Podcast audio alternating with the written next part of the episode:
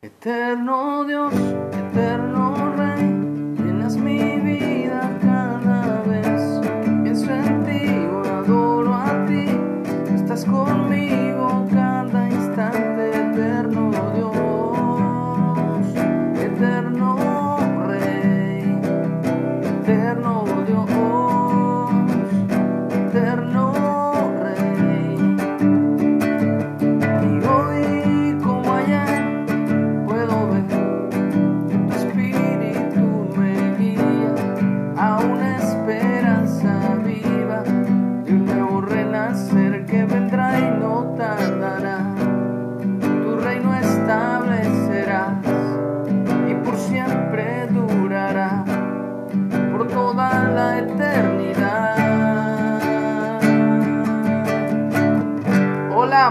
días. Damos gracias a Dios por una mañana más de vida que Él nos da.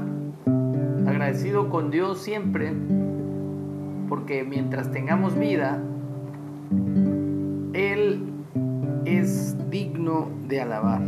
Y aún más allá de la muerte, Él ha prometido en el día postrero resucitarnos.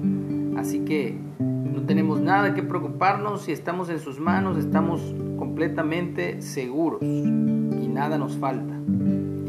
Estamos en la lectura del libro de Hechos, hoy vamos a leer la segunda parte y estamos viendo los viajes misioneros de Pablo y un equipo de acompañantes em, de varias regiones, de Berea, de Tesalónica, de Asia, de Troas. dice así, Lucas dice, que fue el escritor del libro de Hechos, nosotros, adelantándonos a embarcarnos, navegamos a Azón para recoger allí a Pablo, ya que así lo había determinado, queriendo él ir por tierra, cuando se reunió con nosotros en Azón, tomándole a bordo, vinimos a Mitiline, y navegando de allí, al día siguiente llegamos delante de Quío, y al otro día tomamos puerto en Samos, y habiendo hecho escala en Trogilio, al día siguiente llegamos a Mileto, porque Pablo se había propuesto pasar de largo a Éfeso para no detenerse en Asia, pues se apresuraba por estar el día de Pentecostés, o el día de las fiestas de Pentecostés, si le fuese posible, en Jerusalén.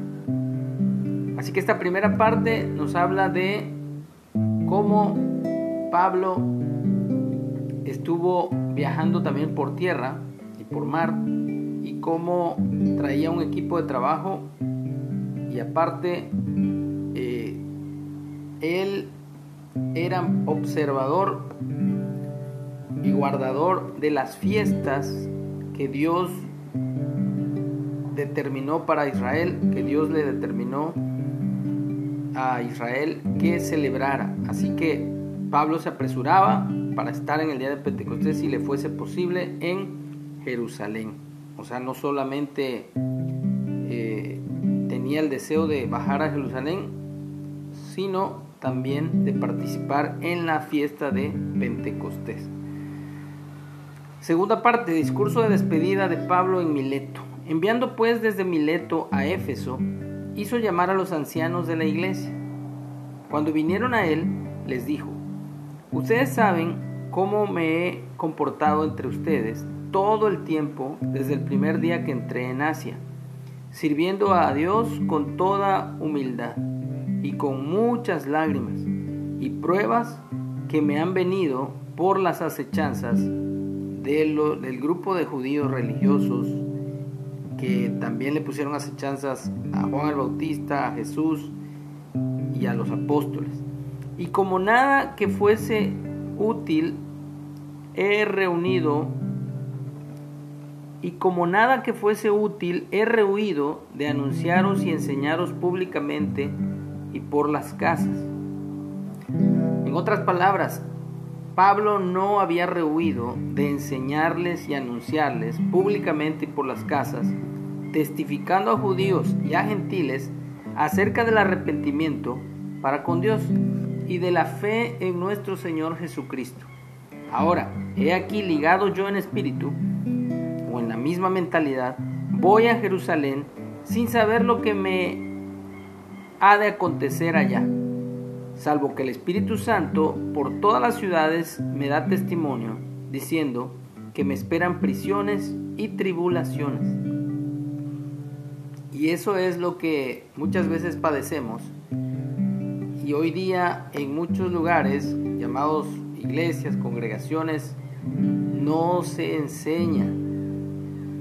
Solo se le pinta un panorama bonito y hermoso a las personas y cuando llegan las pruebas, ese es el problema. La gente no está obviamente preparada ni mental, ni espiritual, ni psicológica, ni emocionalmente para cuando llegan las pruebas. Y ahí es que viene la eh, separación o el hecho de que se, van, se aíslan, se alejan de Dios. Porque les han enseñado que todo tiene que ser perfecto, bonito, hermoso y que no hay nada eh, desagradable y lamentablemente eso es un engaño. A Pablo lo esperaban prisiones y tribulaciones, pero de ninguna cosa hago caso, dice. Ni estimo preciosa mi vida para mí mismo, con tal que acabe mi carrera con gozo y el ministerio o servicio que recibí del Señor Jesús para dar testimonio del Evangelio de la gracia de Dios. Y lo mismo que hoy día predicamos, el Evangelio de la gracia de Dios, el cual quiere que todos procedan al arrepentimiento, que todos se salven. Y ahora, he aquí yo sé que ninguno de ustedes, entre quienes he pasado predicando el reino de Dios, verá más mi rostro. Por tanto, yo os protesto en el día de hoy que estoy limpio de la sangre de todos, porque no me he rehuido a, anunciar, anunciarles todo el consejo de Dios. Por tanto, miren por ustedes y por todo el rebaño en que el Espíritu Santo os ha puesto por obispos. Esa palabra significa eh, supervisores o pastores también pudiera ser, para apacentar la iglesia del Señor, la cual Él ganó por su propia sangre. Porque yo sé que después de mi partida entrarán en medio de ustedes lobos rapaces que no perdonarán al rebaño, y de ustedes mismos se levantarán hombres que hablen cosas perversas para arrastrar tras sí a los discípulos. Y ese es un tema muy común que se ve cuando se inicia una obra. Todo está eh, de, maravilla, eh, deja uno a la gente afirmada en la palabra, pero de repente al quitarse uno de ese lugar y, ir a otro, a abrir otra misión, ese lugar que ya quedó afirmado en la palabra, siempre, no falta eh, personas, así como el grupillo de judíos que andaba fastidiando a tanto Juan el Bautista, Jesús y a los apóstoles, gente religiosa que quiere ganar titularidad, que quiere ganarse autoridad ante los, o mayor jerarquía ante los hermanos. Y obviamente, como dice ahí, lobos rapaces que no perdonan al rebaño, sino que los dispersan los arrastran tras sí. Por tanto, velad acordándonos, acordándose que por tres años, de noche y de día, no he cesado de amonestarles con lágrimas a cada uno. Y ahora, hermanos, os encomiendo a Dios y a la palabra de su gracia, que tiene poder para sobreedificarles y darles herencia con todos los santificados, con todos los que Dios ha apartado cuando hemos decidido creer en la obra maravillosa de Jesús en el madero o en la cruz. Ni plata, ni oro, ni vestido de nadie he codiciado. Importante.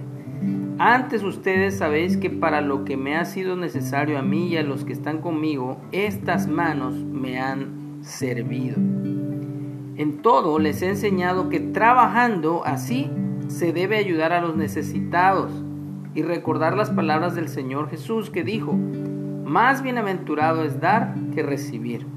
Cuando hubo dicho estas cosas, se puso de rodillas y oró con todos ellos.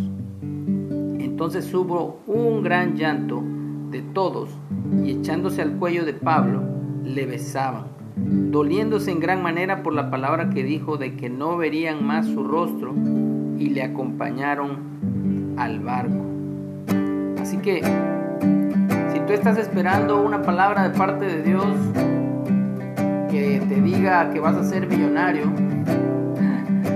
yo creo que vas a esperar mucho tiempo, así que siéntate porque la palabra de Dios dice que trabajemos y que con nuestras propias manos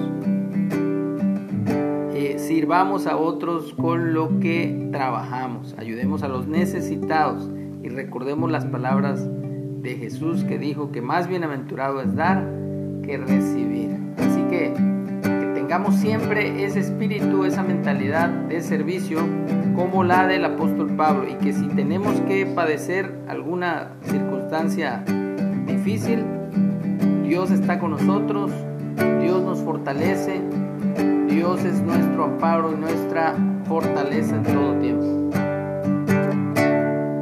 Eterno Dios, eterno Rey,